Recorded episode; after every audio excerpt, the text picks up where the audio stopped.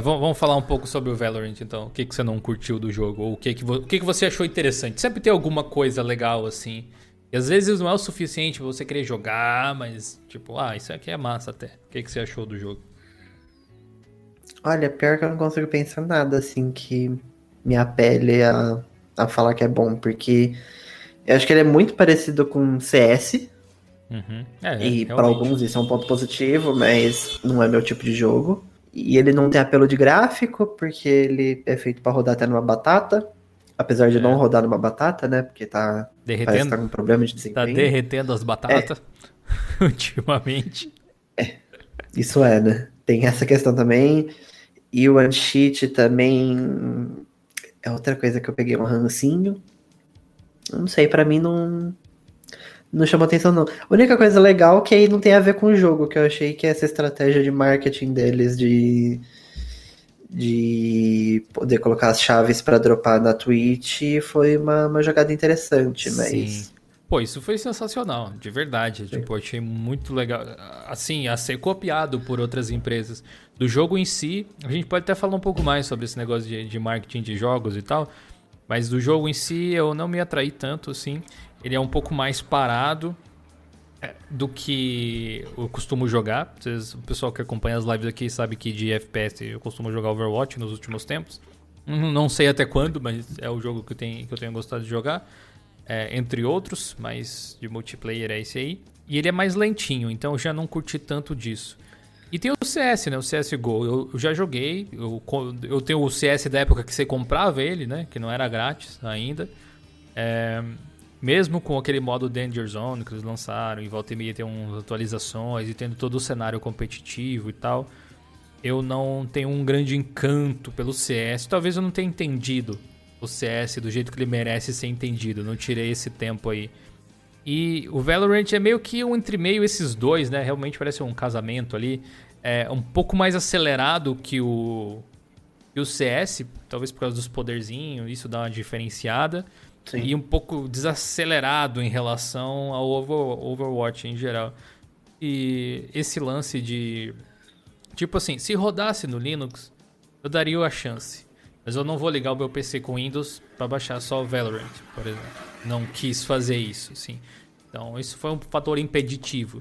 Mas ao mesmo tempo, tem jogos como, por exemplo, outros jogos da Riot, tipo LoL, que roda no Linux por enquanto, ou menos. E eu não jogo do mesmo jeito. Então, não é porque tem que eu, ia, que eu iria jogar, né? Ó, alguém gritou aí ao fundo. Mas, mas é isso aí. Agora, que é, é um caos. como é que foi o esquema aí das chaves que eles mandaram dropar pela Twitch? Pro pessoal que tá ouvindo, de repente, não sabe como é que funcionou. Então, Eu não sei exatamente a regra, mas pelo que eu tava vendo, tipo, conforme você vai assistindo as lives na Twitch que estão estão fazendo de Valorant, né, você consegue ativar, tipo, você configura sua conta da Twitch com a conta da Riot para você receber drops e você aleatoriamente pode conseguir uma chave de de Valorant. Eu não sei se tem alguma regra de quanto tempo, alguma coisa assim do tipo, mas eu sei que aleatoriamente você pode pegar. Então tem gente que tá pegando, tipo, em duas horas vendo live, e tem gente que ficou, tipo, 10 horas pra conseguir uma. E isso fez, tipo, o próprio Lanzoca, que já tem normalmente 20 mil pessoas assistindo, teve um dia que ele tava com 70 mil. Teve Sim. gente que normalmente tinha 10 que tava com 100 visualizações, tipo. Sim, eu acompanhava, um por exemplo, boost. o da Fran, jogando Overwatch, geralmente ele tinha umas 3 mil pessoas, assim, que é uma galera de respeito, né? Bastante gente. Sim. E aí, jogando Valorant na época das keys, ainda, é- ainda tem um pouco desse resquício, chegou a 7 mil também, assim, uma, meio que dobrou o público. Foi im- impressionante, de fato. Agora, o que você falou da ideia de, de marketing eles tiveram é muito legal, porque o que acontece? É um- uma coisa que gera desejo, porque é escasso, né? É uma estratégia, é um gatilho mental de escassez, né? que as pessoas ficam atrás daqui ali e tudo mais. E ao mesmo tempo você faz as pessoas assistirem muito aquele conteúdo e quererem muito aquilo, sabe? Engajando, já criando uma comunidade em torno daquilo. Você já vê ali, é, sei lá, gente fazendo desenho das coisas. E quando o nerd começa a desenhar os personagens que gosta, é sinal que tá dando certo, né? Bem isso. Que outro jogo você É, acha que é poderia se diferente. beneficiar desse tipo de coisa? Você acha que valeria pra todo mundo ou tem alguns que simplesmente não encaixa? Olha, eu acho que caberia de uma maneira ou outra fazer alguma coisa assim. Não necessariamente chave, tipo, porque chave geralmente funciona para beta, para jogo que tá lançando. Uhum. Mas esse esquema de drops, de ganhar item. O Overwatch, por exemplo, poderia dar, sei lá, em vez de dar. Às vezes tem aqueles, aqueles eventos, né, que dá skin. Poderia dar, tipo, uma caixinha também. Poderia ser mais comum isso. E o Jonathan disse que estão dizendo que esse jogo tá queimando placa de vídeo. Pelo menos algumas. Ouvi boatos também, mas não tenho nada sério para falar sobre isso. É, ouvi boatos, mas eu não sei até que ponto isso se confirma, né? Porque, tipo, como que um jogo vai queimar uma placa de vídeo? Uma vez que o anti-cheat mexe com o kernel, assim, ele faz verificação a nível de kernel, pelo que eu entendi. Mas eu não sei exatamente o que ele faz, porque o código é fechado. Então, pessoal tá dizendo que tava dando superaquecimento, influenciando em como a ventoinha de algumas placas de vídeo hum, trabalhava, é. sabe? Queima, é, queimando um negócio assim meio radical, sabe? Meio exagerado, mas. Uh, sei lá. Às vezes eu não duvido se assim, esse tipo de marketing pode acontecer. Às vezes até a própria empresa vai dizer que aconteceu alguma coisa porque fale bem, fale mal, mas fale de mim, já dizia a Valesca, né? Hum. Acho que era a Valesca que dizia. o Kramer falou o seguinte, que inclusive teve uma atualização da, no Vanguard, que é o anti-cheat, para suportar melhor uns drivers que dava falso positivo. Pois é, né? Negócio meio experimental. Por que, que é, você acha sei, que, que tenho... um negócio assim é invasivo demais, Raul? Você tava falando que não gostava muito do anti-cheat, o que que, que que te aflige?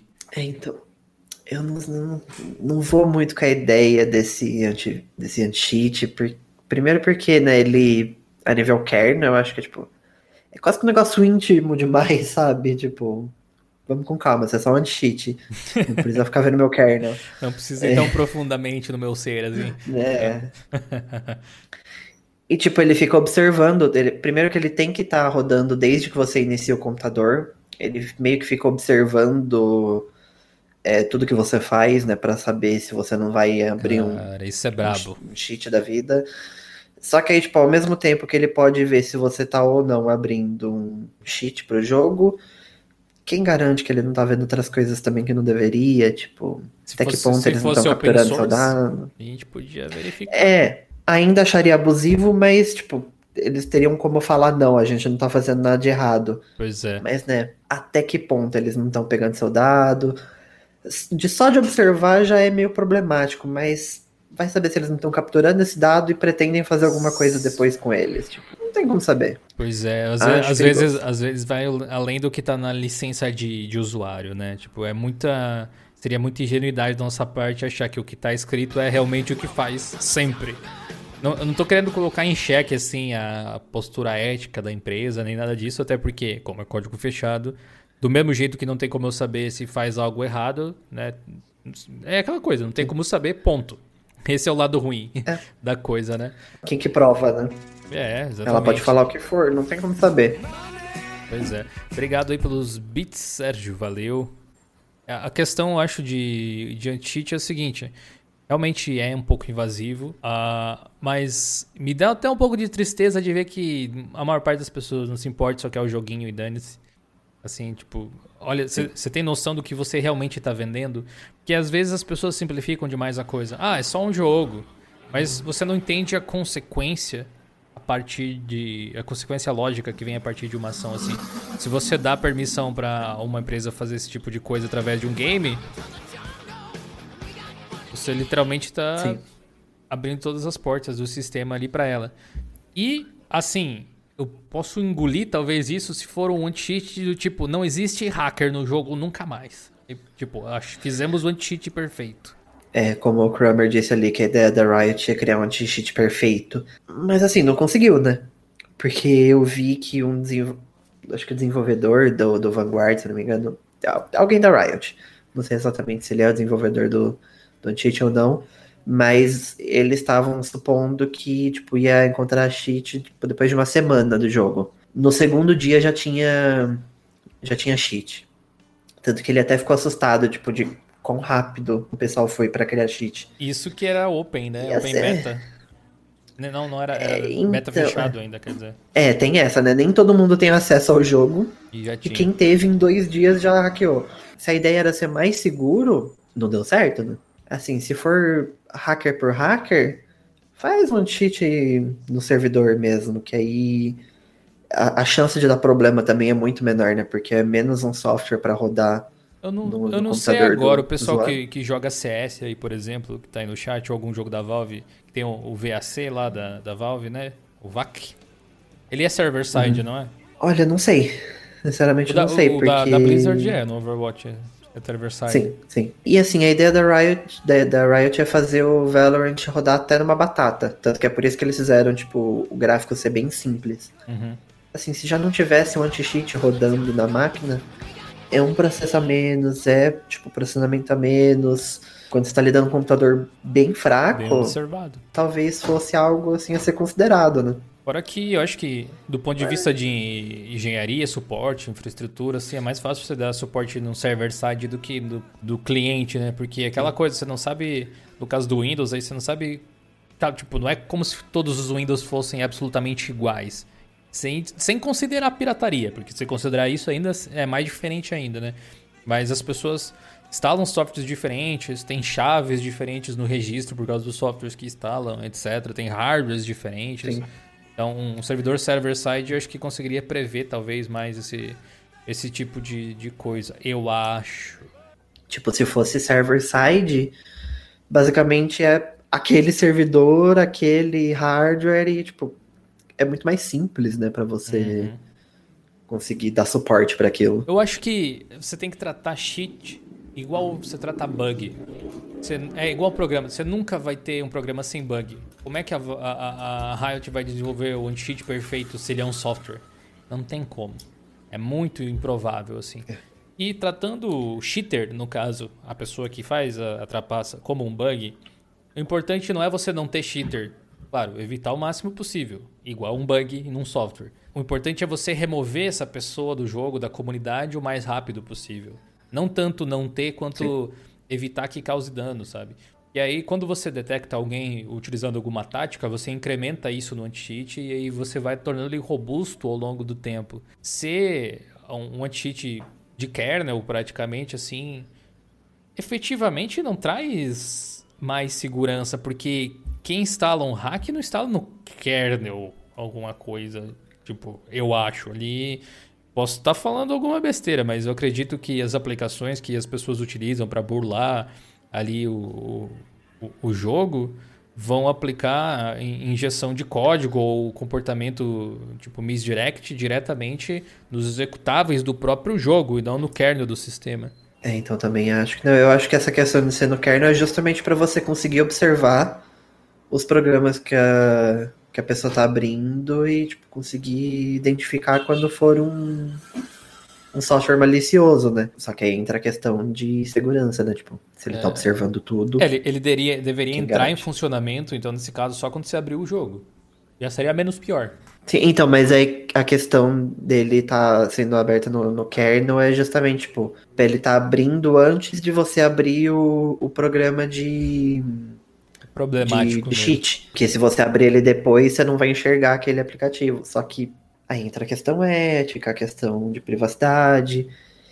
E assim, é um timing meio, meio ruim, né, para você fazer um, um, software desse tipo. Porque se eles estivessem fazendo isso há dois, três anos atrás, não tinha essa discussão de, de privacidade tem, que tinha hoje, o pessoal não ia nem ligar. Tem todo um preconceito também com software chinês, coisa assim, a gente esquece que a Riot vem de lá. E por mais que, assim, ser chinês não significa que tá te espionando. É, fica aquela, aquele questionamento no ar, assim, aquela coisa. É, é tipo, se, se, no Deepin, que é todo open source, o pessoal já fala isso, que dirá que no, num, num software tipo, de código fechado, que agora tá fazendo uma coisa que aparentemente não tem motivo para ser.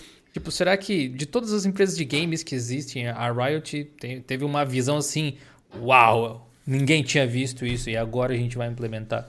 É, parece ser improvável, sabe? Eles, inclusive, podiam manter open source e, e as outras empresas ajudarem a desenvolver e até, sei lá, eles venderem esse modelo, tipo, a implementação, não sei, poderiam até ganhar dinheiro em cima disso, mas não, é mas o é... antivírus deles, que é perfeito. Qual, mas... qual que é a moral será de os anti-cheat não serem open source? O que é bizarro, né? Deveria ser open source, porque justamente você tá lidando com uma questão de segurança, né? É, eu acho que parte-se da lógica, talvez, que alguns tenham, que, que assim, ah, se o código for fechado do anti-cheat, as pessoas não vão conseguir estudar o anti-cheat, e daí não vão conseguir burlar o anti-cheat.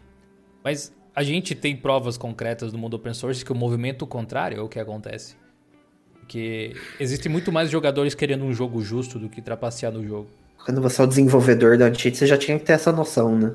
Do, do open source, pelo menos se você for um desenvolvedor a nível, tipo, estou desenvolvendo anti-cheat para Riot, por exemplo, tipo, já passou da fase né, de você não entender que o open source é mais seguro por esses motivos, né? Uhum. É, bom, isso aí. É. O Kramer aí mudou de assunto pra gente. Ele perguntou se a gente viu o Style Sheet novo do Elementary OS, que finalmente vai ter o modo Dark, sem usar o Elementary Tweaks. Uh, sim, na verdade sim. Eu acho até que a gente fez artigo no blog, eu tava para fazer, não sei, sobre o Elementary eu... novo e tal. É, já era hora, né? Não tem muito o que é, dizer. É, então, eu só, eu, eu só vi algumas prints mesmo, mas finalmente. Que eu acho que um, é, um dos problemas do Elementary é que eles ficavam muito dessa de a gente precisa de um padrão no Linux, a gente só vai aplicar modo Dark quando tiver um padrão no Linux, a gente só vai aplicar a tray quando tiver padrão. Se eles não fizerem e tentarem aplicar como padrão, não vai ter, né? Alguém tem que tomar essa iniciativa. Se quer o um padrão, força esse padrão.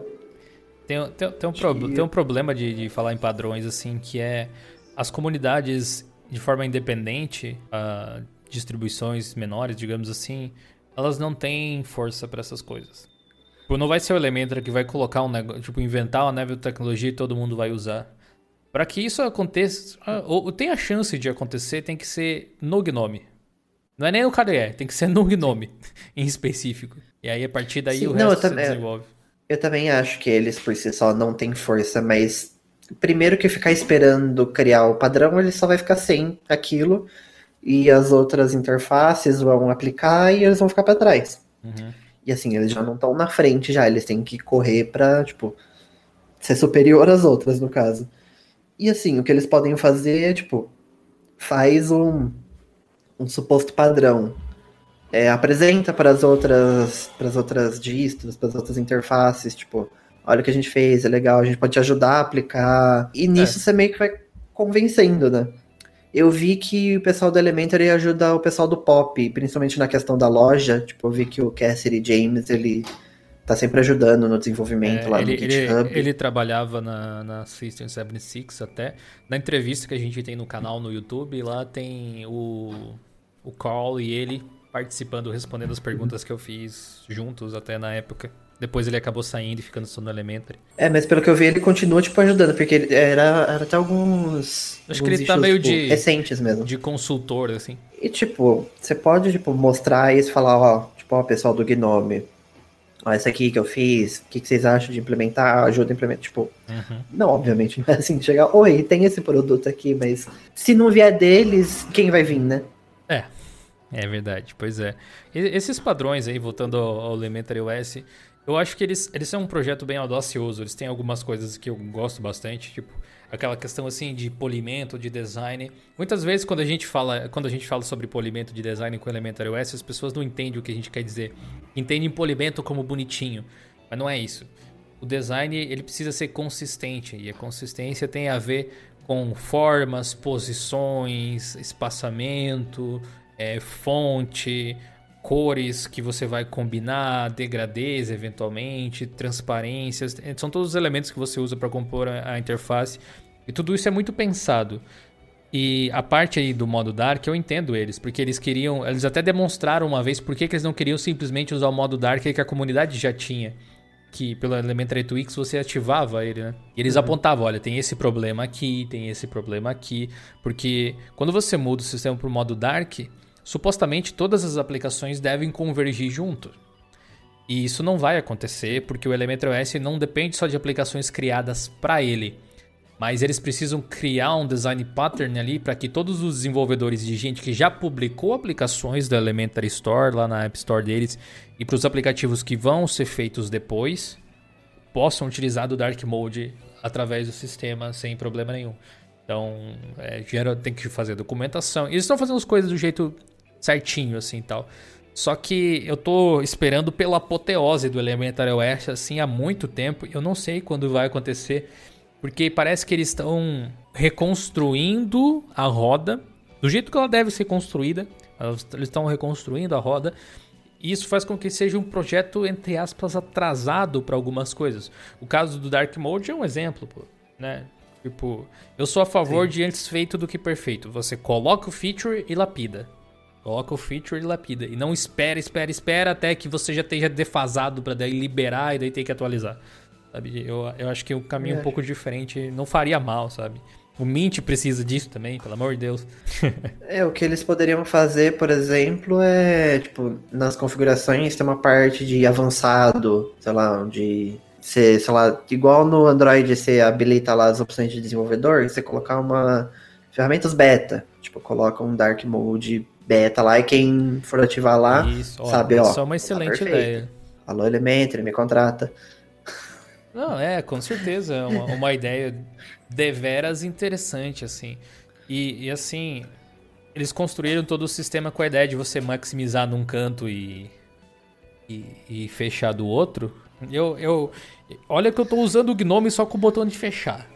Eu acho que faz mais sentido dentro do Gnome ainda que seja assim do que no Elementary você ter os botões naquela disposição em específico. Acho que não ajuda eles em nada, não é como se deixasse as pessoas mais produtivas por ser assim. É só diferente, sabe? Mas eu acho que eles também ficam muito nessa de, de padrão. E eu acho que isso, especialmente dentro do Linux, é ainda mais complicado, porque sempre vai ter alguém que vai falar, não, mas você quer que seja padrão, mas eu acho que a minha ideia é melhor, então eu vou aplicar a minha ideia. Sempre alguém vai querer aplicar a sua ideia achando que é melhor e, tipo, conseguir achar um padrão é muito mais difícil, porque, tipo, num macOS da vida, a Apple vai falar, não, esse é o padrão, ou você faz ou você cai fora. Tipo, você não, não, não tem como falar, não, eu acho que isso aqui é melhor e vou fazer. Você tem que aceitar. Já no Linux, por conta da, da liberdade, acho que esse é um ponto negativo, entre aspas, assim. Sei. Sempre alguém vai achar que, é, que, o, que o jeito dele é melhor e que é muito mais difícil aplicar esse padrão. É, é, é, aquela coisa, você pode olhar e achar feio, mas isso não quer dizer que não seja bem feito, né?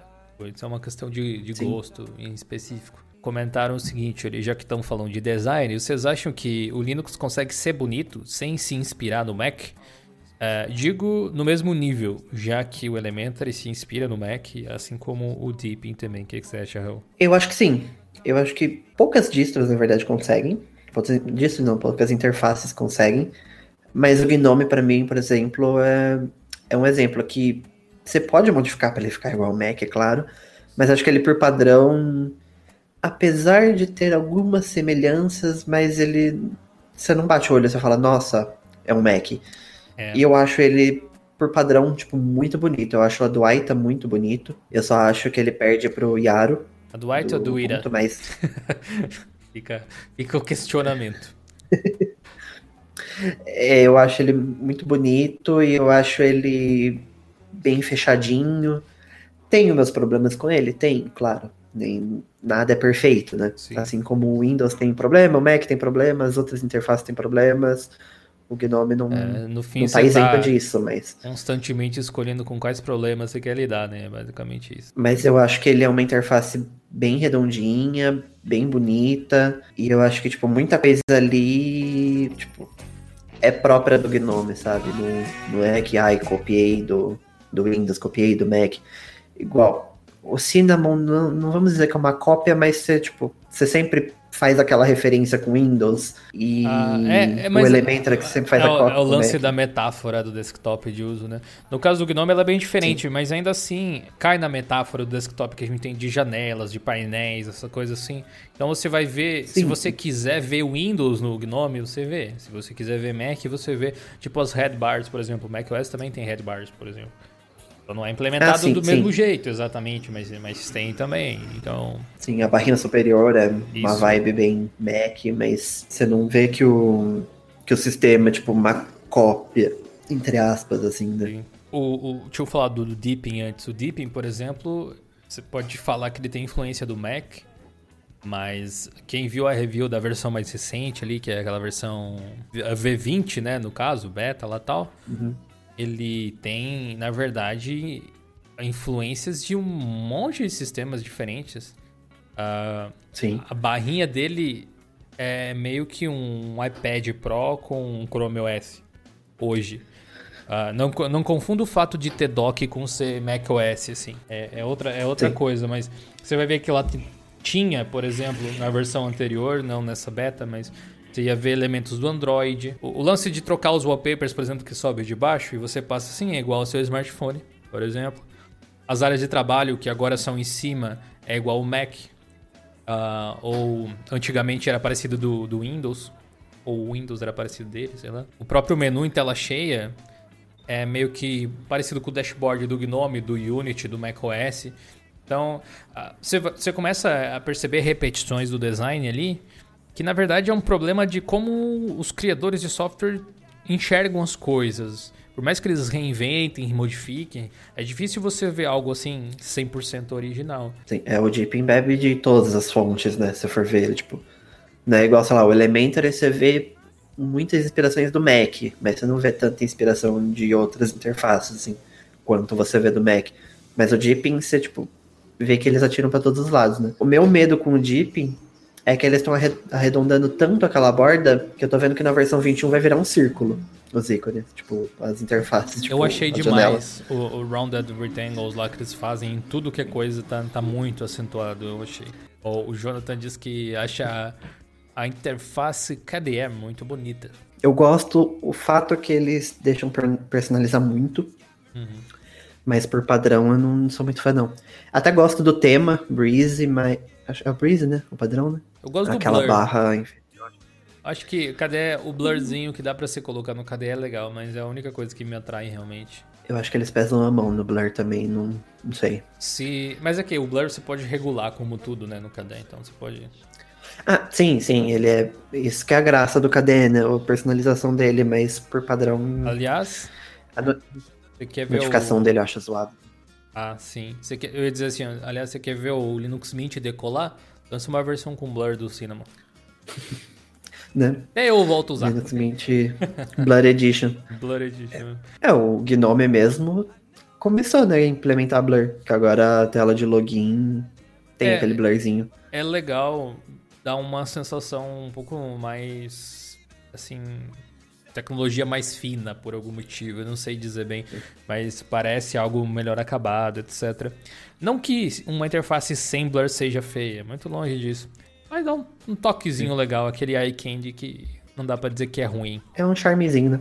Exato. Que, querendo ou não, quem popularizou isso foi a Apple, né? No flat design deles.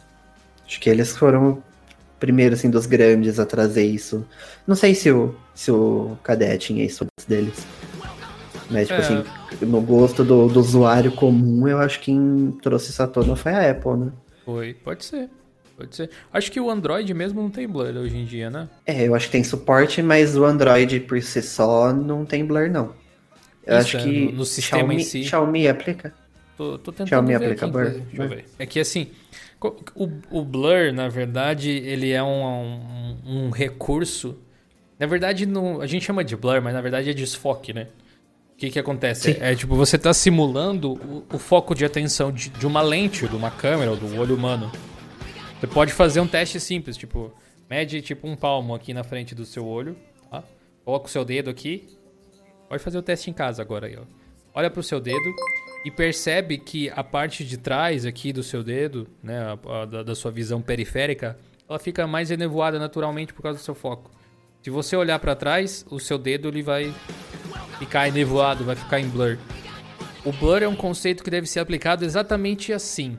Quando você dá foco em algo, o resto fica enevoado, fica em blur ou alguma coisa do tipo, na intenção de você criar atenção para um elemento. Tem gente que usa torto e direito, né? Deep em Ubuntu que... vai ser sucesso? Perguntou o Noken. Cara, depende mais deles do que da gente, né? De dizer se vai ser um sucesso ou não. Porque eles estão ainda usando o desktop antigo. Eles não têm, eles não têm a implementação desse beta novo ali e tudo mais. E o pessoal da Wuhan, que desenvolve o Deepin Desktop, é bem, assim, apesar de ser tudo open source, é bem alheio a trabalho em conjunto com outras comunidades. Eles decidiram fazer tudo deles. Nenhum problema quanto a isso. É open Sim. source, enfim. Eles, além de tudo, eles deram o código das coisas para todo mundo. Mas isso significa que não existe um empacotamento pronto que possa ser reutilizado. Então, o pessoal do Ubuntu Deepin realmente tem que trabalhar em cima do negócio se quiser ver algo acontecer falta aquele feeling de designer, de design nesse caso, não de designer, que a equipe do Deepin possui. Dessas flavors, eu acho que é a que tem mais potencial, né? Porque, primeiro que a interface do Deepin, né, que mais tem esse apelo no, no pessoal, que o pessoal mais gosta, tanto que muita gente, sempre quando entra no, no mundo do Linux, já vai atrás do Deepin, né? Acaba sempre se apaixonando. Mas o que quebra um pouco é o fato de ser base base Debian, né? Ah, é que verdade. dependendo do que você for fazer, pode prejudicar. Então acho que colocar ela numa base Ubuntu tem um apelo grande. Diferente do que um Ubuntu Cinnamon, por exemplo, que o Ubuntu Cinnamon é um Linux Mint mais feio, no caso. Porque é, os dois são é. Ubuntu, né? Você, no final das você contas. tinha o, o Deepin no Manjaro também, mas aí é aquele Sim. lance, né? Eu não sei como é que tá agora, talvez tenha melhorado um pouco. Eu realmente não sei, já faz um tempo que eu não testo, mas na época que eu tinha testado. assim, se você pegasse e instalasse a Deepin Desktop Environment em cima do Manjaro e não mexesse nada, tava razoavelmente bom até.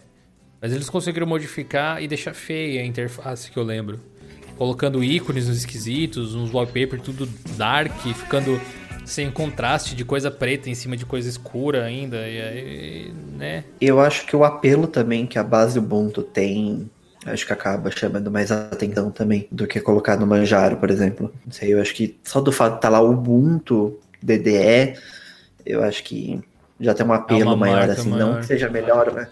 Não que seja melhor ou pior, isso é muito de gosto mesmo, é. mas comercialmente é um apelo maior. Mas, até pelas pesquisas que a Canonical faz, sei lá, não sei se dá para chamar de problema, talvez, mas é uma característica que existe, que é assim, por mais que exista uh, Ubuntu de tudo que é tipo, Ubuntu Mate, é, Bud, XFCE, Yar Yar, todas, né? E agora um monte de, de flavor não oficial também. Uh, o que conta, na real, para o mercado é o Ubuntu Ubuntu mesmo. Uh, então, Sim. por mais que o Deepin seja incrível, tipo, para fazer sucesso, precisaria que o Deepin fosse a interface principal do sistema. Eu acho. Ah, sim, não, com certeza. Mas é até porque acho que no site deles, né, tipo, as flavors fica mais escondida do que o, é. O Ubuntu principal. E quando a pessoa fala Ubuntu, ela já pensa no Ubuntu com Gnome. É, sim. Mas eu acho que, tipo, já tem um apelo maior por tal Ubuntu que, por exemplo, o Manjaro Deepin, por exemplo. Num, num é. De jeito nenhum o Ubuntu DDE vai ser o que o Ubuntu Gnome é. Assim, acho que brigaria próximo, pelo menos, com o Kubuntu, por exemplo. É, eu acho que o Manjaro deveria. deveria dizer o que, que eles querem exatamente. A menos que o que eles querem é o que eles já estão fazendo. E nesse caso. É uma ótima distro, eu gosto. Na verdade, o ponto mais positivo do Manjaro são as ferramentas de automação dele. Não é nem o restante. Tipo, o que tem de muito legal ali é o Manjaro Series Manager e o Pabac. E do meu ponto de vista é isso. É. Porque se você transportasse essas duas ferramentas para o Fedora, para o Ubuntu, elas seriam úteis ali, sabe, de alguma forma. Então é isso que eles têm. Eles deveriam focar em melhorar elas, porque, por exemplo, o Manjaro Series Manager tem aquele visual de 2000 8 ainda, um negócio assim. É... Sim. Mas além disso, é uma distribuição que tem essa proposta de ter versões com, é, com tudo, né? Todas as interfaces ali e tal. Tem três oficiais, tudo bem? Quatro se contar o Architect. E aí tem todas as versões comunitárias. Uh, e a gente sabe que existe um problema de foco. Não tem como você fazer bem tudo isso, sim. Você vai fazer, às vezes, todo o coração, de toda boa vontade, o melhor trabalho que você puder. Mas se todos os esforços fossem focados em uma coisa só, uh, sairia um resultado ainda melhor, sabe? Eu me pergunto e se não seria a hora do Manjaro escolher, não. A interface oficial da distro é essa aqui. É... Sim. E o restante é comunitário, dá para tirar nenhuma. Ah, a gente escolheu o KDE, por exemplo, como principal. Gnome e XFCE podem continuar existindo, com versões da comunidade que não é a equipe do Manjaro que dá manutenção necessariamente, mas que está lá, que existe ainda. Colocando todos os esforços no KDE para deixar o KDE mais fácil de usar, um visual mais agradável, etc. Sim. Eu acho que deveria ir por esse caminho, faria bem para a distribuição ter um foco maior assim. Acho que é isso que falta na realidade para a gente ter um, uma coisa a mais. Eu tenho meus, meus problemas com o Manjaro, acho que são os mesmos, né? De interface muito zoneada, sabe? Principalmente Gnome, que é meio, meio horrorosinho, eu diria. É, eu não sei, eu acho que, tipo, se eu for para uma arte, eu acho mais legal o conceito do arte puro mesmo, porque eu acho que a graça do arte é justamente você construir o sistema. Quando você pega um sistema pronto, eu, eu pessoalmente iria de Fedora, de Ubuntu. Não sei, eu acho que meio que quebra a ideia do arte em si. Claro que pessoas discordam, até por isso que existe o Manjaro, mas eu pessoalmente não sei, não vou muito com essa ideia. É, o Manjaro vai muito pelo argumento utilitarista. Ele não tem a, melhor de nada, assim, no sentido visual, por exemplo. Não é a distro mais linda. Não é a interface mais bem implementada, com os melhores ícones. Não tem design pattern nas coisas que eles fazem. Mas funciona. Esse, isso é o que segura muita Sim. gente, assim. É uma distro muito funcional. Se você tiver a habilidade, a paciência até, talvez, de ajustar para sua necessidade, ela acaba se tornando de fato deveras bem interessante. E aí com o lance de ser rolling release e o apelo de, de, ter drivers atualizados, kernel e tal, é uma coisa que francamente não tem um apelo muito grande para mim, porque eu consigo essas coisas em qualquer distro, virtualmente, só que de jeitos diferentes, né? É, acaba, acaba, Esses são os diferenciais, sabe? Uh, eu acho que eles deveriam trabalhar tanto o marketing deles em cima disso, quanto focar ali especificamente uh, no Manjaro e tornar uma distribuição maior do que ela é. Tem esse potencial, assim. Que é um solucionador de problemas, o, o, o PAMAC ter Flatpak, Snap, AUR, tudo integrado ali. Tudo que é programa que existe para Linux provavelmente se encontra ali. É curioso pensar assim, mas é exatamente isso que provavelmente acontece. Se existe um programa feito para Linux, você acha no PAMAC, se habilitar todos esses repositórios ali. É, é muito raro Sim. alguma coisa não aparecer ali. Pode ter, mas tipo, é raro não, não, não ter. Isso é um ponto muito forte que não existe um grande marketing em cima. E pior, existem implementações ali, mas não existe uma melhoria na interface dele no sentido de deixar mais uh, user-friendly, sabe? Desde às vezes não é nem remodelar toda a interface, trocar umas palavras, assim, já ajudaria. É, o PAMAC de fato é, é delicinha, mas aí também é tranquilamente fácil de instalar o PAMAC no Art puro, por exemplo. Não sei, para mim não tem tanto esse apelo, sabe? Mas aí vai de cada um, né? A gente aí encerra o episódio do Geocast por aqui. Obrigado aí você que participou do timeout desse bate-papo, onde a gente falou de anti-cheats cabulosos e distribuições Linux aí, né, saltitantes. Para você que está ouvindo aí no Geocast, considere participar ao vivo da live aí das gravações do Timeout, também do Friday Show, que é no YouTube, e a gente tem live na Twitch fazendo um monte de coisa, inclusive estamos até fazendo um joguinho uhum. ultimamente aí no RPG Maker. Se você gosta disso aí, não deixe de participar.